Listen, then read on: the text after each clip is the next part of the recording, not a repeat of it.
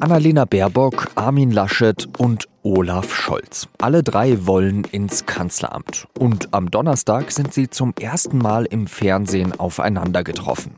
Es ging um den Nahostkonflikt, wie sich Europa in einer verändernden Welt behaupten kann und den Klimaschutz. Wie sie sich jeweils geschlagen haben, darüber habe ich mit dem SZ Hauptstadtbüroleiter Nico Fried gesprochen.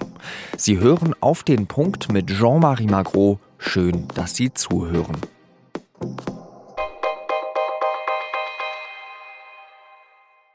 Sagt Ihnen das Wort Triell etwas? Zumindest haben ein paar meiner Kolleginnen und Kollegen in unserer Videokonferenz am Morgen verdutzt geguckt, als sie das Wort gehört haben. Ein Duell, das kennen ja alle.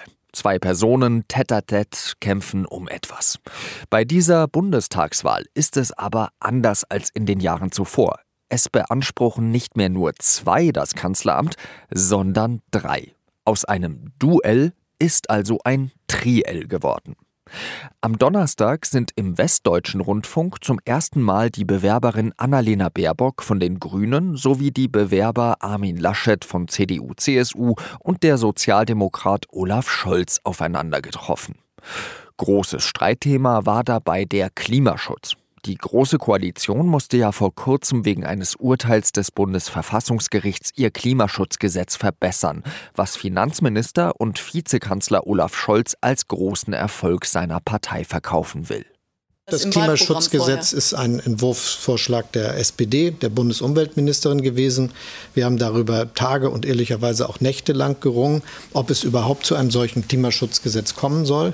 Die grüne Baerbock wundert sich, warum es dann das Urteil des Verfassungsgerichts gebraucht habe.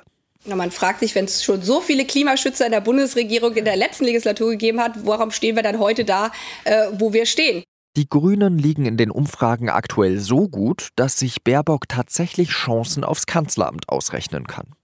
Das weiß der Kandidat der Union, Armin Laschet, und attackiert Baerbock deshalb. Das ist ja albern. Erstens mal äh, steigt diese Bundesregierung zum ersten Mal konkret aus der Kohleverstromung in Deutschland aus. Das ist in dieser Wahlperiode von der Großen Koalition beschlossen worden, mit allen Folgewirkungen, mit klaren Plänen, mit klaren Zeitplänen, zusammenarbeitet mit der Wissenschaft. Dafür brauchen wir kein Bundesverfassungsgericht. Unstimmigkeiten gab es zwischen den beiden auch beim Thema Nahostkonflikt. Baerbock macht sich dafür stark, auf Länder einzuwirken, die Beziehungen zur radikal-islamischen Hamas unterhalten, um so auf einen Friedensprozess hinzuwirken. Laschet schließt die Hamas als Gesprächspartner voll und ganz aus. Und Olaf Scholz? Der fordert, dass das Einstimmigkeitsprinzip in der Europäischen Union aufgehoben wird. Wer hat sich bei diesem Aufeinandertreffen am besten geschlagen? Darüber habe ich mit dem Hauptstadtbüroleiter der Süddeutschen Zeitung Nico Fried gesprochen. Herr Fried, das war ja gestern ein Auftritt, der ja eigentlich eher so der internationalen Politik, der Europapolitik gewürdigt war. Hat das eigentlich eine besondere Bedeutung für diese Bundestagswahl oder sind das eher nachrangige Themen? Ich glaube, dass äh, die Diskussion schon gezeigt hat, dass in den internationalen Themen, ähm, die für sich genommen schon ganz interessant sind, wie Verhältnis zu den USA, wie geht es weiter mit China, was passiert zwischen Europa und Russland, natürlich auch die Sachthemen stecken, die sowohl von internationaler wie auch von nationaler Bedeutung sind. Und insofern haben auch Themen gestern eine Rolle gespielt, die, glaube ich, bei der Wahlentscheidung der Bürgerinnen und Bürger dann schon auch wichtig sein werden. Nehmen wir doch mal dieses Thema Klimaschutz. Haben Sie da eigentlich irgendeine Entwicklung der Argumente wahrgenommen oder ist das so eine Fortschreibung der letzten Jahre? Also Armin Laschet sagt ja zum Beispiel eigentlich seit Jahren immer wieder, äh, wir können nicht zulassen, dass deutscher Stahl nach China abwandert, äh, selbst wenn es eben den Klimaschutzzielen dienlich wäre. Ich glaube, äh, die Grundpositionen sind geblieben über die Jahre. Ähm, es ist äh, so, dass natürlich Union wie auch SPD immer versuchen, Klimaschutz ähm, ja zu begrenzen oder äh, Leitplanken auch aufzustellen, die damit zu tun haben, dass man auch Arbeitsplätze und soziale Fragen mit bedenken muss, was ja auch nicht falsch ist.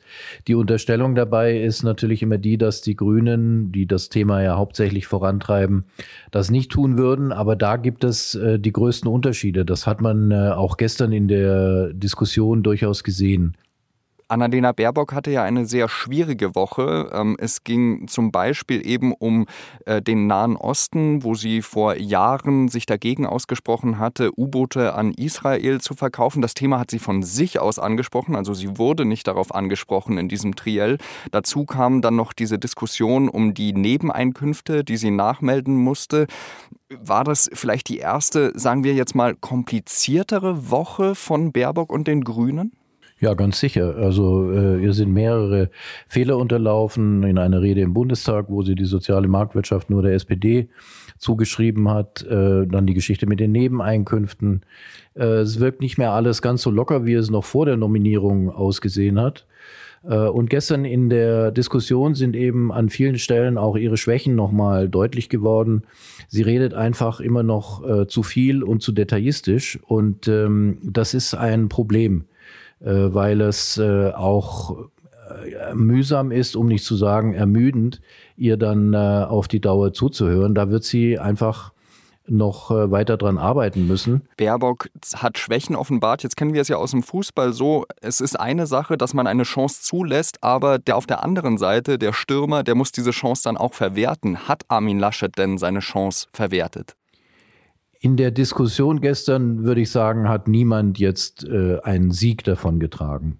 Äh, es, ich glaube, es war eher im Gegenteil so, dass man zum ersten Mal gesehen hat, was in diesem Wahlkampf auf uns zukommt, äh, durch die Tatsache, erstens, dass es keinen Titelverteidiger oder Titelverteidigerin gibt, also keine amtierende Kanzlerin oder Kanzler. Äh, und zum Zweiten, dass es drei Aspiranten auf das Kanzleramt gibt. Und ähm, das sind diese Trielle, die in diesem Wahlkampf auf uns zukommen. Und bisher kann ich noch nicht sehen, dass man dafür schon die richtige Form gefunden hat, um das wirklich informativ und auch ein bisschen unterhaltsam zu machen. In den vergangenen Wochen hatte ja vor allem ein Kandidat wahnsinnige Schwierigkeiten überhaupt vorzukommen. Und das ist Olaf Scholz. Es war ja immer so, dass man äh, diese, dieses Duell eigentlich aufgemacht hat, vor allem auch medial, dass man gesagt hat, auf der einen Seite Baerbock, die Aspirantin, auf der anderen Seite Laschet, der, der das Kanzleramt verteidigen muss für Angela Merkel. Haben Sie den Eindruck, dass Scholz da die richtige Strategie fährt, um auch mehr vorzukommen? Also ich glaube, der SPD und auch Olaf Scholz war durchaus klar, dass in den Wochen, in denen in der Union und bei den Grünen die Entscheidung fällt, wer da jeweils Kandidat oder Kandidatin wird, die Aufmerksamkeit für ihn nicht besonders groß sein wird. Trotzdem der anhalten, die anhaltende Diskussion in der Union darüber, ist das jetzt eigentlich richtig mit Laschet einerseits und dann die erste Pannenserie von Frau Baerbock andererseits, das ist natürlich genau das, worauf Olaf Scholz auch setzt. Sein Problem ist seine Partei. Es ist eben nach wie vor so, dass die SPD einen großen Vertrauensverlust hat.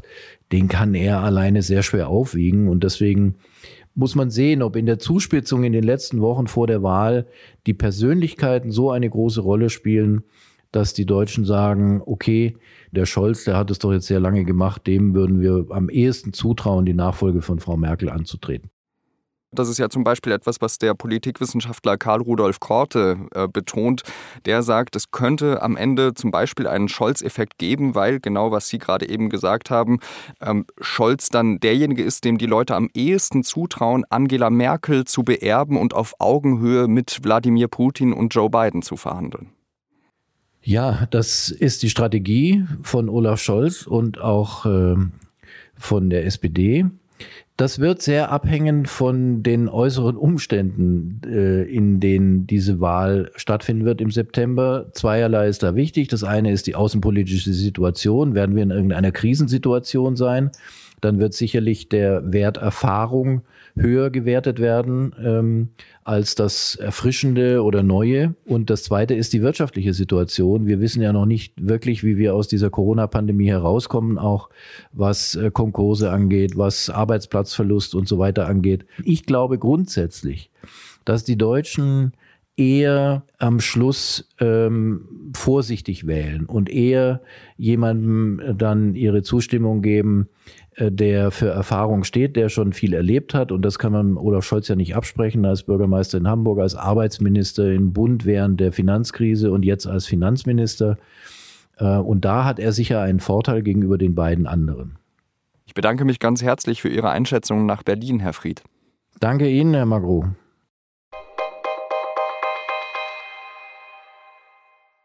Die Corona-Lage in Deutschland hat sich in den vergangenen Wochen entspannt. Die Zahl der Neuinfektionen ist rückläufig, die Impfquote steigt und die meisten Bundesländer erlauben, dass einiges wieder geöffnet wird. Inzwischen ist die Inzidenz, also die Zahl an Neuinfektionen binnen einer Woche, auf 67 pro 100.000 Einwohner gefallen.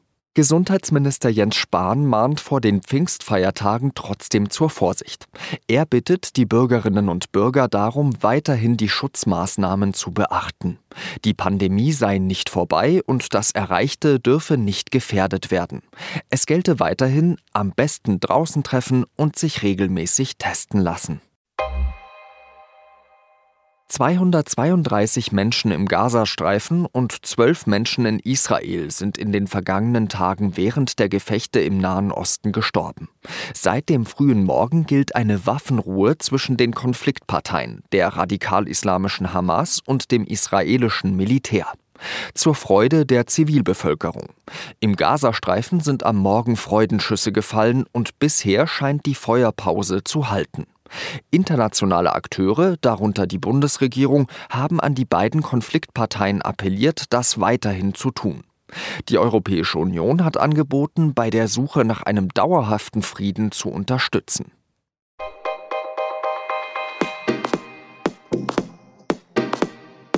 Baerbock, Laschet, Scholz. Sie alle wollen eines, Angela Merkel beerben. In der SZ am Wochenende geht es um die Amtsinhaberin, die nicht mehr antritt.